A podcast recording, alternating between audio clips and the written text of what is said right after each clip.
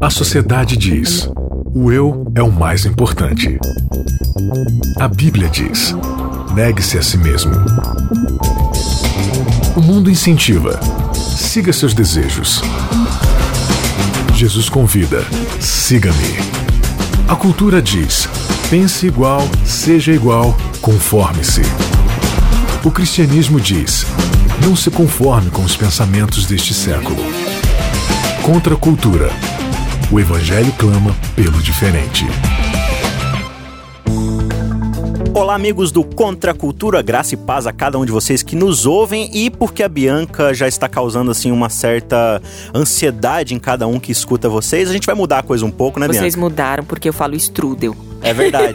Fala o quê? Então, hoje quem vai apresentar o programa é alguém que sabe falar guia de estudo sem tropeçar, né? Então a gente vai apresentar aqui os nossos amigos. Estamos, como sempre, com esse time fantástico do Contra a Cultura. Hoje a participação especial de Charles Siqueira. Pastor Charles, e aí, tudo bem? Tudo bem, Isaac. Sobre o que a gente vai falar hoje? A gente vai falar sobre Jesus Sobre E amor. e amor. Sobre Jeová. Essas coisas água com açúcar. É suficiente, né? É bom? É dá, dá pro bom, gasto? é bom. eu Dá acho pano que é pra bom. manga? Você não acha, Naeli? Eu acho incrível. Eu acho mais incrível ainda. Eu acho que assim, ó, a gente já teve esse. Viver pra Jesus. Viver pra Jesus é bênção. É benção. Mas, quero conhecer Jesus uma... é tudo? Será? Conhecer- é tudo, mas... É tudo, mas... Mas tem um maisinho aí, mas você precisa. Ó, eu vou arriscar dizer que a gente vai ter que botar a Bianca no controle de novo, porque a gente já tá perdido aqui. Não, é, isso Tá acontece desfocada. mesmo, porque a gente não, não consegue viver em prol do contra a cultura sem a Bianca.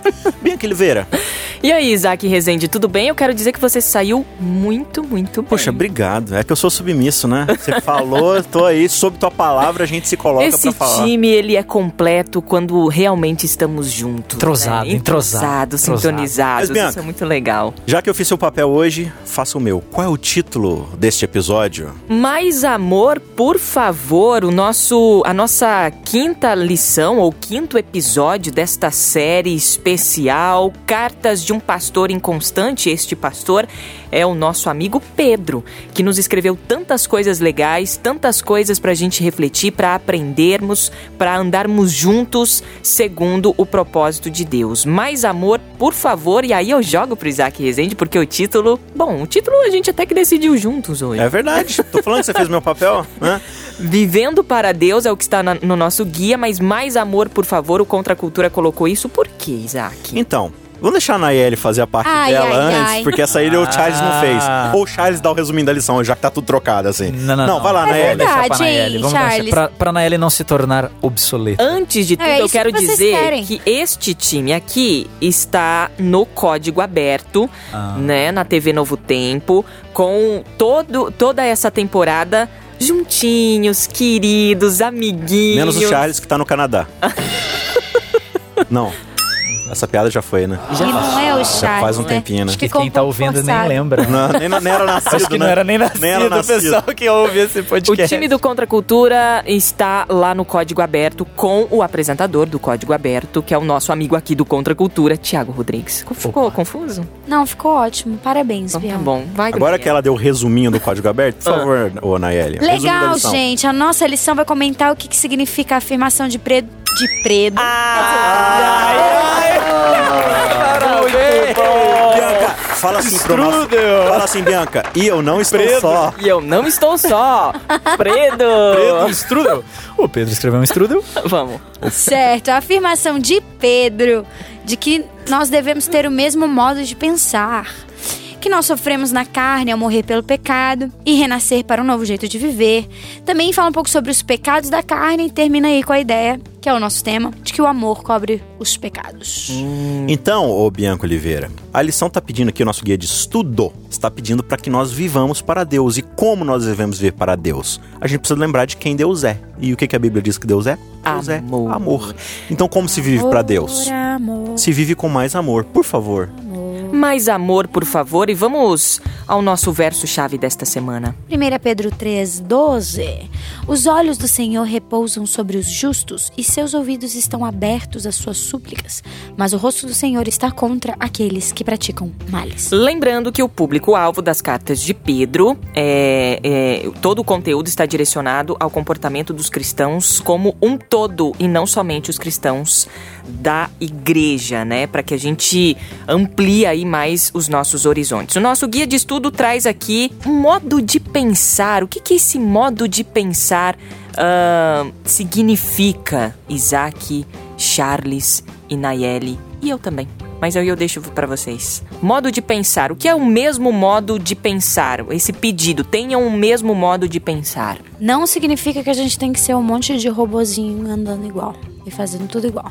Não, Esse é meu que não? comentário. Mas por que não? Eu já que Não é não? isso que tá Porque falando? não é isso que tá Não é falando. mas você tá falando o que então? Tá falando o que, Isaac? Não, eu perguntei primeiro, E você falou que briga? não é. Charles, você tá no meio, o Charles. Eu penso igual Você percebe a ambos. que eu e Nayeli não estamos tempo Mesmo o mesmo modo. modo de pensar, né? Mas olha claro só, que tem. olha só. De novo a gente tem que voltar pra premissa. Se a gente tem, Hum. segundo o nosso guia de estu- estudos, se a gente tem unidade de propósito e espírito e traba- trabalhamos em conjunto para formar uma comunidade unida, então a gente tem o mesmo modo de pensar. Olha só que legal. E aí, de novo, a gente volta pra premissa do pobre padre Pedro Preto. Nossa, tá difícil aqui, hein? Então ele vai falar o quê? Ele começa dizendo que a gente já tem recapitulado toda a lição, todo o episódio. Vocês foram redimidos em Cristo. Então a vida de vocês ela é regenerada a partir de Cristo. Então vocês têm que ter o mesmo modo de pensar. Qual o mesmo modo de pensar é esse? O de Cristo. Ponto. E aí ele vai começar a exemplificar isso aqui no capítulo 3, ó, no verso 8, né? Que ele diz, tem um Vamos lá. mesmo modo de pensar. Ele vai dizer, sejam compassivos, amem-se fraternalmente, ou seja, ame alguém como se fosse seu irmão de sangue, né? Como se fosse da sua própria família. Sejam misericordiosos e humildes, não retribuam mal com mal, nem insulto com insulto. Pelo contrário, falem o bem para as pessoas, pois para isso vocês foram chamados, para receberem bênção por herança. Pois quem quiser amar a vida e ver dias felizes, guarde sua língua do mal e os seus lábios da falsidade. Afaste-se do mal e faça o bem. Busque a paz com perseverança, porque os olhos do Senhor estão sobre os justos e os seus ouvidos estão atentos à sua oração. Mas o rosto do Senhor volta-se contra os que praticam o mal. Ou seja, o que, que ele está falando aqui? Existe um jeito de viver que é a partir da regeneração em Cristo. E ele vai deixar isso muito bem claro aqui no verso 9, né? Pois vocês foram chamados para isso. Ou seja, vocês foram regenerados para isso, vocês foram recriados para isso, vocês passaram a ter uma nova vida para isso. E o que, que é esse isso, Charles? Esse isso. A gente está recapitulando o que foi feito com Adão e Eva no Éden. Exato. Para que Adão e Eva foram criados no Éden? Pra viver pra Deus. É. E o que, que ele tá falando aqui? Vocês foram chamados por quê? Para ser o que vocês eram no Éden. Para ser o que vocês eram quando vocês eram perfeitos. Agora é interessante isso que o Isaac tá falando, porque parece muito que quando a Bíblia vai falar desse modo de vida a partir da regeneração, ela não fala tanto no aspecto negativo, mas mais no aspecto positivo, né? Exatamente. A gente tem a tendência de negativizar muito o nosso comportamento pós-regeneração. no Tudo na vida, dizer, né, Charles? Tudo. É, E não pode, não do faz que não isso, não faz pode, é, não façam isso, não façam aquilo, agora você não pode mais isso, não pode ir naquele lugar, não pode comer isso, não pode vestir assim, não pode pensar assim. Sendo que quando a gente vai pra Bíblia, a gente percebe que o aspecto, o imperativo positivo, ele é muito maior, né? Deus está propondo pra gente um caminho de vida, um caminho onde a gente deve amar, onde a gente deve viver pra isso, onde a gente deve fazer aquilo. Então você percebe que não é simplesmente você dizer não pra algumas coisas, mas é você assumir agora um novo jeito de se viver, um novo jeito de se relacionar. Não, não- não significa simplesmente você protestar contra algumas coisas, mas você assumir uma proposta de vida diferente, né? Isso é, isso é muito complicado, porque assim, a gente como cristãos, na sociedade, a gente é mais conhecido pelas coisas que a gente é contra do que pelo que a gente é a, A favor. favor. Exato. Todo mundo sabe, ah, você, você é adventista? Você é aquele que não come carne né, de porco. Ah, você é aquele que não trabalha no sábado, né? Tá, mas por que não fala assim? Você é aquele que tem aquela rede de hospitais que ajuda um monte de gente, né? Você é aquele que tem uma educação integral que faz não sei o que lá. Você é aquele que, que tem um, um instituto de, de beneficência social que ajuda nas catástrofes. Ninguém sabe que a gente tem essas coisas. Por quê? Porque nem a gente se importa com isso. Porque é, é um reflexo do nosso comportamento, né? É exatamente isso. Aqui no verso que o Isaac leu, 3, 8, Isaac. 8 a 12. 8, né? Que tem a palavra compaixão. Deixa eu achar aqui na minha Bíblia. Sim, tá no, tá no próprio verso 8. no finalzinho do Exatamente, verso 8. sejam cheios de compaixão uns pelos outros, né? E eu tive a curiosidade de ir na etimologia da palavra, e vem do latim compatio. É, e o que significa isso? Significa com, né? É, é, é, esse, esse, esse primeira, essa primeira parte da palavra com é junto e compate é sofrer, aguentar. Ou seja, tem todo o lance de empatia que a gente já discutiu Um N vezes. vezes aqui, porque isso faz parte é, de quando a gente fala sobre amor, né? Então a gente ama porque a gente tem compaixão, porque a gente tem empa- empatia, né? Então esse ter compaixão do próximo é aguentar junto, é sofrer junto. Esta é a maneira como deveríamos viver segundo o reino, né? Em outras cartas, o próprio Paulo e o Pedro também vão falar: levai as cargas uns dos outros, né? Suportem-se uns aos outros. O que é suportar? Não é aguentar, é dar Dar suporte. suporte. É essa a ideia, é sofrer junto, é entender assim, ó. O que é ter o mesmo modo de pensar? É entender que todos nós somos regenerados em Cristo como família, como irmãos, tendo ele como irmão mais velho, né? Paulo vai falar isso. Então a gente tem o mesmo modo de pensar que o nosso pai, que o nosso irmão mais velho, que é o quê? Jesus ele sofreu a nossa iniquidade junto conosco para quê? Para poder nos redimir. Esse modo de pensar igual, gente, não é, mais uma vez, que foi o que a Nayeli colocou aqui no começo. Não é, ah, então eu tenho que concordar com tudo que a Nayeli me diz, ou com tudo que o Isaac me diz, ou com. Não, não é. con- A gente não tá falando de concordar. Gen- Nós somos seres individuais, com referenciais diferentes, com, com vidas diferentes. E sim, nós temos modos de pensar diferentes. Porém, nós temos um modo especial de pensarmos como, como unidade, que é em propósito. Sim. Nós estamos caminhando pro- no mesmo barquinho, né? Estamos no mesmo barquinho, né? Eu só queria ler aqui o que a escritora Ellen White é, escreveu, pensando em como que a gente deve ser lembrado e que tipo de testemunho a gente tem que dar, certo? Certo. Crucifiquemos o eu, consideremos os outros superiores a nós, assim seremos levados à unidade em Cristo. Perante o universo celestial, bem como a igreja e o mundo, assim vamos dar prova indiscutível de que somos filhos e filhas de, filhas de Deus. O Senhor será glorificado por meio do nosso exemplo aí, quando Olha. a gente se colocar como inferior. Olha que interessante. E aí vale a gente relembrar de que nós estamos dentro de um grande conflito, que é, é, é a grande óculos que nós, como adventistas, temos essa teologia. É a ideia do grande conflito, que existem dois modelos de pensamento. Existe o modelo divino de pensar, qual que é? É o da generosidade, da abnegação, da entrega, de, de você ter tudo e abrir mão desse tudo pelo outro. E existe o modelo de pensar de Satanás, que é o quê? É o egoísmo, né? É a ganância, é o orgulho, ou seja, eu sou melhor do que os outros. Se eu tenho a oportunidade de pegar algo, mesmo que prejudique os outros, eu vou pegar porque o que importa sou eu. Esses dois modelos de pensar são os, o que está sendo antagônico no grande conflito. E aí eu preciso fazer a escolha de qual dessas duas cosmovisões eu vou assumir. O que Pedro está falando agora, que vocês foram regenerados em Cristo, assumam a cosmovisão de Cristo. Tenho todos vocês a cosmovisão de Cristo. Qual que é? Pensem de forma generosa, compassiva, pensem no outro antes de vocês mesmos. Não se apeguem àquilo que é de vocês, mas considerem o que é o coletivo. Se vocês tiverem esse jeito de pensar, imagina uma comunidade onde todo mundo pensa em todo mundo. Ninguém vai ter falta. Todo mundo vai ser co- coberto, entendeu? Todo mundo vai, vai ser é, suportado, vai ser ajudado. Eu tava pensando aqui, Isaac, é que dentro de- da nossa sociedade, você falou que como, como as pessoas enxergam os cristãos, nem sempre como, como uma maneira positiva, como uma maneira... Nem é, sempre ou assim, quase nunca. né? É quase nunca positiva, né?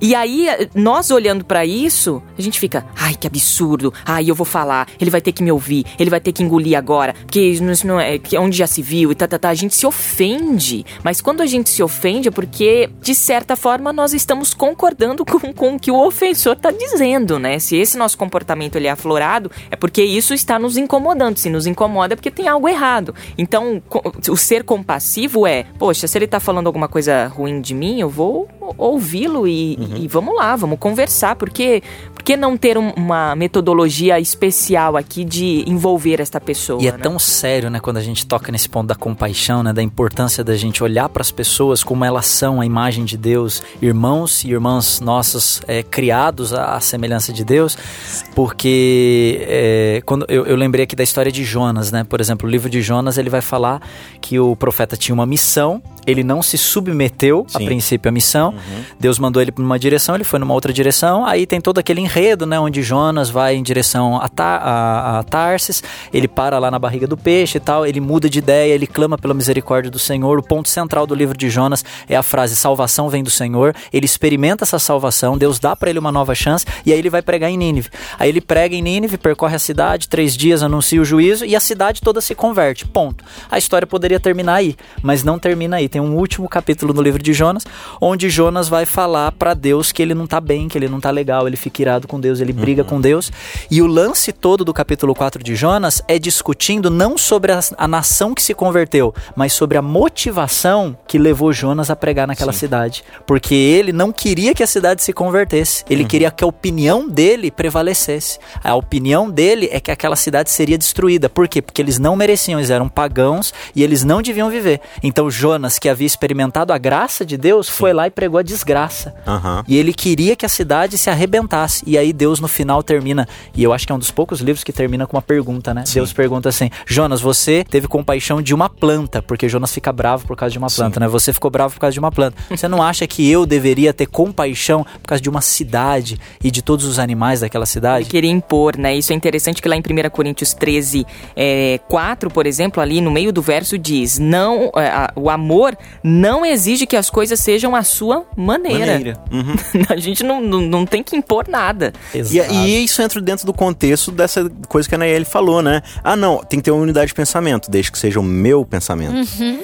E aí vocês todos se submetam ao meu jeito de pensar. Não, é o jeito de pensar de Cristo, entendeu? Qual é o jeito de pensar de Cristo? É a entrega total. E olha o que Pedro diz aqui em 1 Pedro 3,13. Quem é que desejará lhe fazer mal se vocês se dedicarem a fazer o bem? Que é justamente o que a gente tá discutindo, né? Tipo, não, o mundo todo olha pra gente com olhos negativos. Por quê? Tem alguma razão aí. A gente tá se comportando. Ah, mas tem muita piada no YouTube desses videozinhos de humor aí sobre cristão. Então, mas você só faz tá piada, você só faz piada de algo que te dá motivo pra fazer piada. Você não faz piada de Martin Luther King. Quantas piadas de Martin Luther King você conhece? Ou de Madre Teresa. Né? Você não conhece piada. Por quê? Porque eles não deram motivo. A gente dá. Ele tá falando que, olha, quem é que vai falar mal de vocês, vai maltratar vocês, vai perseguir vocês, se vocês fizerem o bem? Só que aí ele vai continuar. Todavia, mesmo que você sofra pela prática da justiça, você vai ser bem-aventurado, você vai ser feliz. Por quê? Porque você tá sofrendo com um propósito. Você tá sofrendo por causa de uma missão, por causa de uma submissão. Você citou a palavra sofrimento. E Pedro Certo. traz no nosso guia de estudo esta semana o tal do sofrer na carne, Charles Siqueira. O que, que é isso? Deve doer, hein? Sofrer na carne. Eu acho que tem tudo a ver com esse contexto que a gente tá falando da compaixão, né? Você Achei, achei que você ia falar, acho que tem tudo a ver com esse contexto que a gente tá vivendo, com um monte de gente sofrendo por causa da carne. Também, né? Muito Também. boa, muito muito boa a, liga- não é a isso não, ligação, muito né? boa. Não é Pertinente, mas não tem nada a ver. Ah, desculpa. Ah, ok.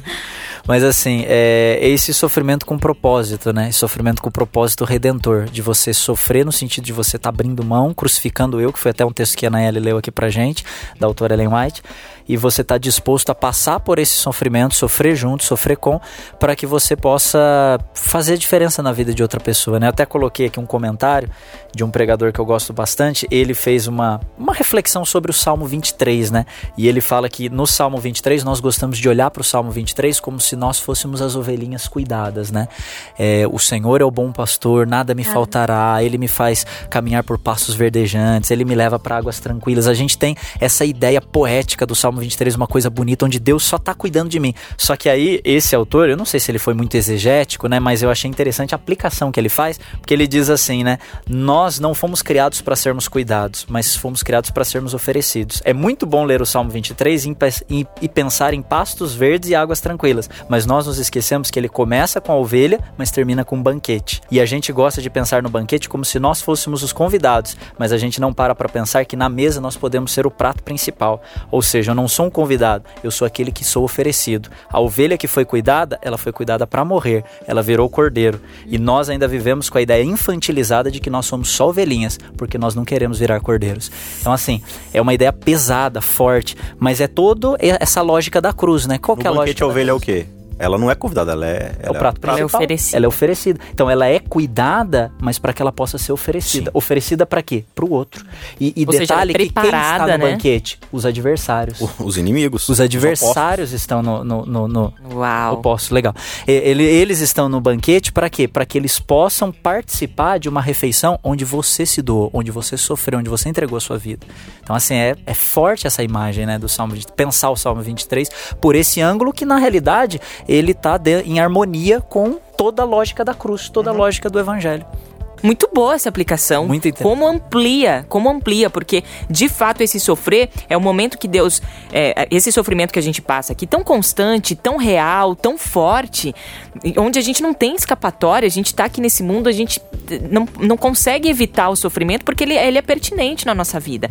É, e esse momento de sofrimento, eu vejo ele como um momento de preparo. Assim como tantos outros personagens da Bíblia, a gente encontra Moisés, por exemplo. Poxa, Moisés, eh, eh, com 40 anos, ele sabia que ele ia ser o libertador de Israel. Ele, foi, ele, ele teve uma revelação disso, mas depois, só de 40 anos, ele foi chamado para de fato libertar o povo de Israel. Nesses 40 anos, ele sofreu, entre aspas, eh, numa. Entre aspas, não. Ele sofreu mesmo. Muito. Foi para um deserto, foi cuidar de ovelhas com aquele todo impetuoso, todo grosseirão. E Deus foi preparar ele. E esse, a gente aprendeu na temporada de Jó que há esse momento de preparo. Uhum. Só que esse momento de preparo é para quê? Pra gente, para sermos oferecidos, pra servir, né? O nosso sofrimento ele é pra servir o outro. também. Exato. E aqui no capítulo 4, no, no capítulo 3, Pedro ele vai retomar o que ele já falou lá no começo. Tá, vocês estão sofrendo.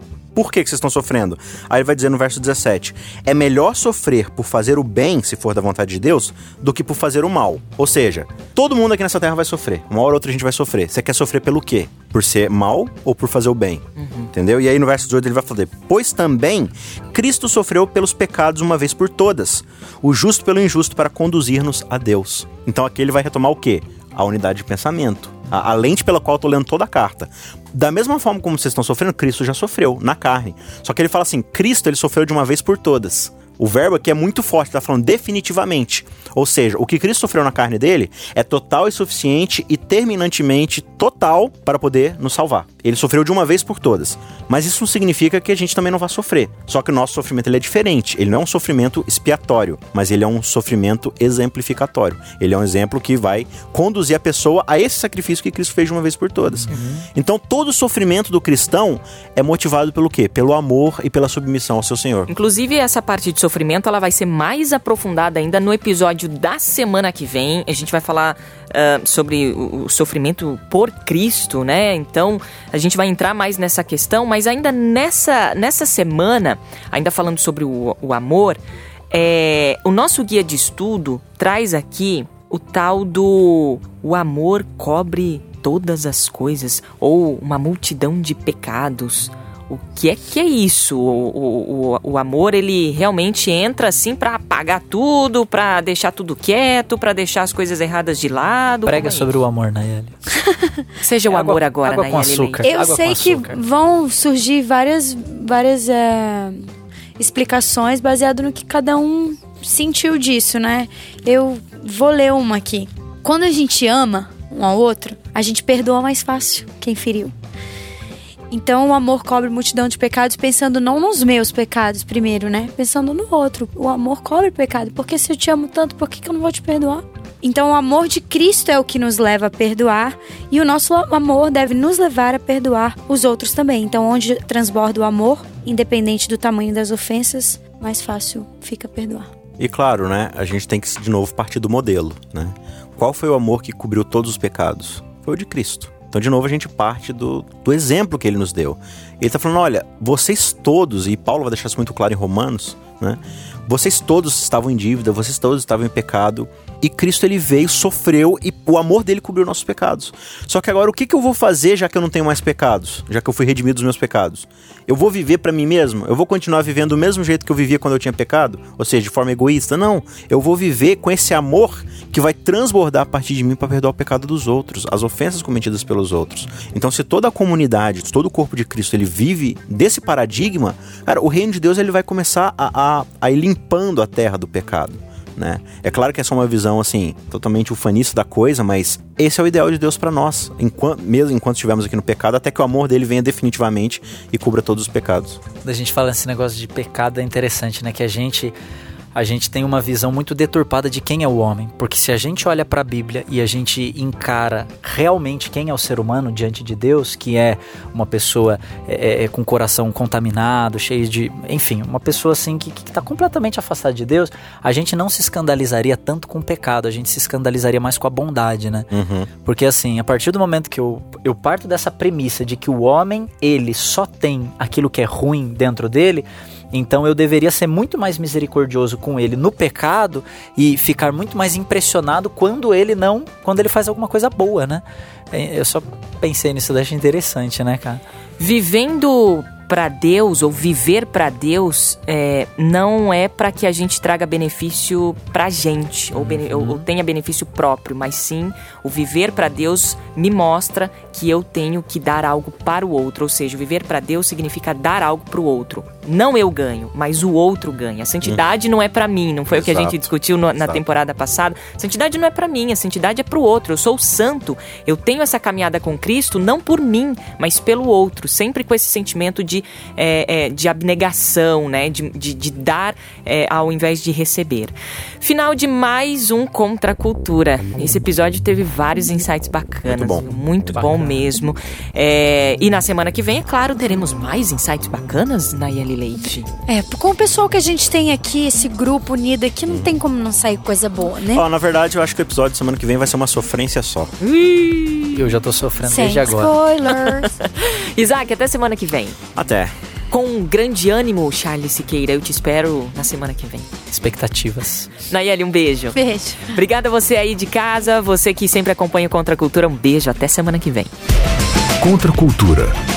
O evangelho clama pelo diferente.